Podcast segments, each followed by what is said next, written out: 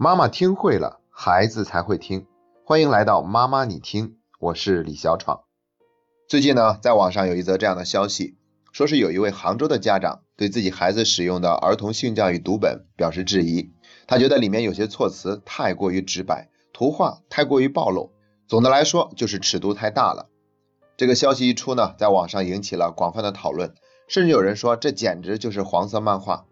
那最近我们正在准备做一期关于儿童性教育的节目，前两天我们还刚刚讲过儿童五防教育，其中有一防就是要防止孩子遭遇性侵犯。今天借助这个话题，我也发表一下对这套教材的个人看法，那就是尺度的确有点大，不过这就对了，因为在我们这个一提到性就讳莫如深的国度里。性教育一直都是极度匮乏的，我们获取性知识的主要途径竟然是通过媒体。面对这样的一个事实，如果出了一套教材，大家还都觉得尺度不大，那这本教材一定是白做了。就是要让人至少有一部分人感觉尺度是大的，这样的性教育才会真正有意义，才会真正的向前迈出一大步。那我也在网上专门搜集了一下这套小学生性健康教育读本的信息，它是由北京师范大学儿童性教育课题组经过十年的时间设计编写的。在这十年的时间里，他们不断的征求老师、学生、父母还有专业人员的建议，从设计到试验，再反馈再修订，反反复复，已经出了第三版。整个小学六个年级，十二个学期，一共有十二本教材。每个学期有六个课时，目前的反馈情况是，学生非常喜欢上性健康教育课，而且绝大多数父母都支持学校开展性健康教育。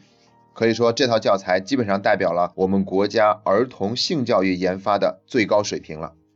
所以，它绝对不像是某些网友认为的那样，这是一套由非专业人士编写的、完全不接地气儿的教材。也请我们的家长呢，观念跟得上这个时代的脚步。用更大的勇气来接纳这套教材。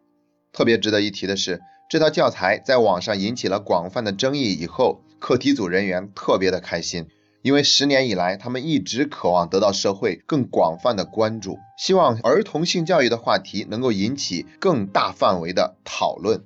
虽然这一次进入大家的视线是用有争议的方式，但他们依然倍感欣慰。同时呢，他们还表示正在努力制作教师和家长使用的配套教材。也就是最近这一年的时间，我是越来越感觉儿童的性教育简直是刻不容缓。想想我们这一代人都是怎么过来的，小的时候每次问爸爸妈妈我是从哪儿来的，都会被告知一个答案：你是从垃圾堆里捡来的。问题是孩子们没有这个辨别能力，他也不想中国哪里来这么多的弃儿，就非常认真的相信了，而且一信就是好多年。著名的童话大王郑渊洁就曾经分享过，他在小的时候就一直觉得性是一个非常肮脏的东西，只有坏人才会做这样的事儿。等到十八岁才明白性究竟是怎么一回事儿。然后他说他自己简直是遭遇了一次人生的信仰危机。后来呢，也是为了弥补自己的遗憾，他还特意参与了一套性教育教材的编写。我们这一代人也就这样了，关键是我们的下一代。有没有在这个问题上变得好一些呢？事实是，现在的青少年对于性的了解跟我们当年相比，并没有好到哪儿去。所以，不安全性行为、非意愿怀孕和人工流产还是普遍的存在。那郑渊洁也曾经说过，一定要打破对性的神秘感，因为孩子们都有好奇心，越神秘他就越好奇，他就越想去探索，反倒不如直接把这个事儿给孩子讲清楚。还有一个原因。性侵害儿童的案例变得越来越多了。在二零一六年，被媒体公开曝光的案件一共有四百三十三起，比二零一五年增长了百分之二十七点三五。这些案件一共涉及到七百七十八名受害者，其中七岁以下的就占了一百二十五人，年龄最小的还不到两岁。